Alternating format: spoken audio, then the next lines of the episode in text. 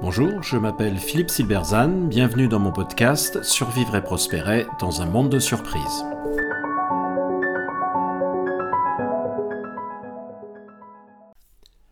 Transformation, le mirage de la solution technique.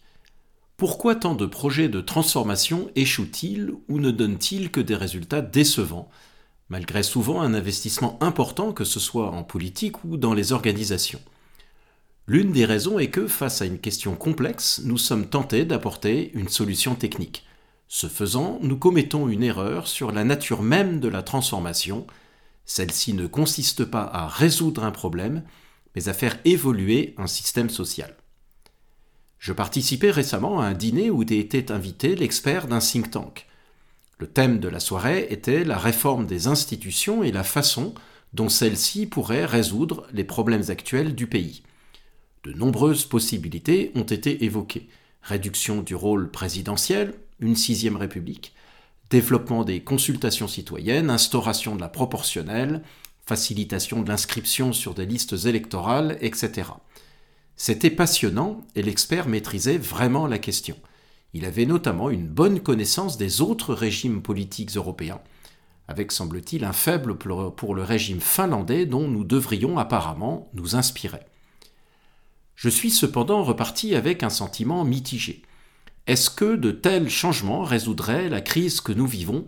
J'en doute fort. Et c'est bien le problème. Nous avons passé la soirée à imaginer des solutions techniques sophistiquées pour un problème que nous n'avions pas défini, un problème fort complexe qui plus est. Car quelle est cette crise que nous vivons? Pouvoir d'achat, sentiment de déclassement, dépression post-Covid, éco-pessimisme, tout cela à la fois autre chose? Cette expérience me semble tout à fait symptomatique d'un problème plus général du monde politique. Comme le soulignait récemment l'hebdomadaire The Economist, une dépendance excessive à l'égard des experts berce les hommes politiques dans l'idée qu'ils ont des problèmes à résoudre et qu'il existe une réponse correcte à chacun d'entre eux. Plutôt que d'accepter l'existence d'intérêts divergents, les experts transforment la politique en une quête impossible de la solution idéale qui satisferait tout le monde, comme un puzzle à résoudre. Or, comme le remarquait fameusement le journaliste et écrivain Henri-Louis Mencken, il existe pour chaque problème complexe une solution simple, directe et fausse. Voir la transformation comme un problème à résoudre suppose que celui-ci est facilement et objectivement défini, et que tout le monde est d'accord à son sujet. Or, les questions collectives sont complexes, leur définition est subjective. Pour prendre un exemple trivial, il est impossible de résoudre le problème de la consommation de cannabis si une partie de la population considère qu'elle devrait être libre et qu'elle n'est donc pas un problème. C'est pour cela qu'il faut parler de questions et non de problèmes. Il ne s'agit évidemment pas de dire que l'expert n'est pas utile dans une transformation mais que l'approche globale de la question doit être politique et non technique. Politique au sens où il faut admettre que la question consiste à faire évoluer un système social constitué d'individus aux intérêts divergents et que ces intérêts sont souvent légitimes.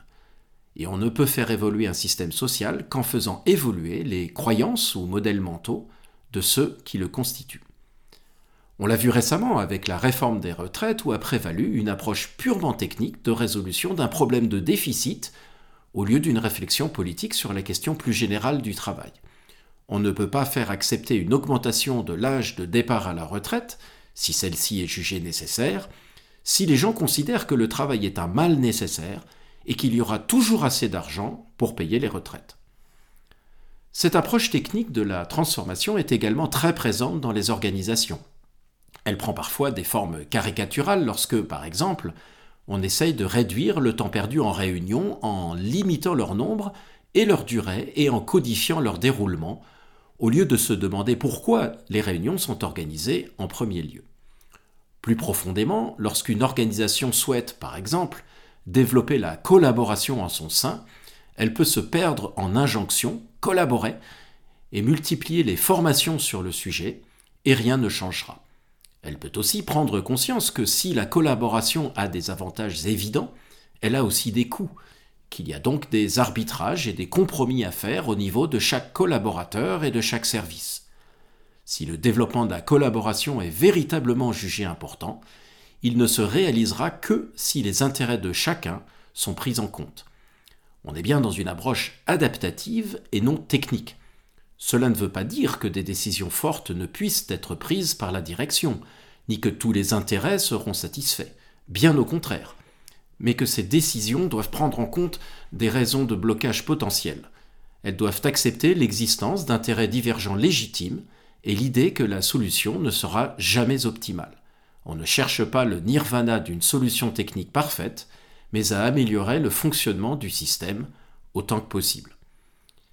Nous cédons à la solution technique par facilité, par méconnaissance de la nature des systèmes que nous souhaitons faire évoluer, par arrogance aussi parfois, en supposant qu'il n'y a rien qui ne résiste à la volonté du leader dès lors qu'il a une vision claire de la situation et qu'il va nous proposer une solution idéale.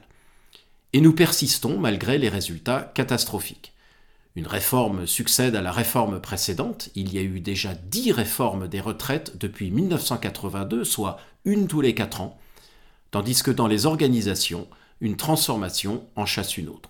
Que ce soit en politique ou dans les organisations, il est temps de reconnaître que la transformation d'un collectif est une question adaptative et non technique. Elle ne se fera pas sans connaître et surtout accepter sa nature profonde, qui est celle d'un ensemble d'intérêts divergents qu'il faut faire fonctionner ensemble autant que possible, sans qu'il existe de solution optimale. Merci de votre attention, vous pouvez retrouver cette chronique et bien d'autres sur mon blog www.philippe-silberzan.com. À bientôt